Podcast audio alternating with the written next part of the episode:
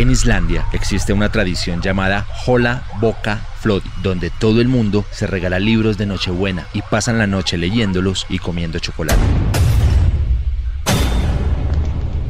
Uno de los asesinos más mediáticos de la historia aterrorizó el norte de California en diciembre de 1968. Mandaba cartas a la policía y a los periódicos para contar con detalle los crímenes que iba cometiendo. Además, acompañaba sus letras con diversos criptogramas donde se descifraba su identidad. Sigue suelto, pues jamás fue capturado. En sus cartas escribía, me gusta matar gente porque es mucho más divertido que matar animales salvajes en el bosque. Matar es la experiencia más excitante, mejor que acostarse con una chica, decía el asesino, que escogía a sus víctimas ayudándose de la astrología. De ahí su apodo, el asesino del zodiaco.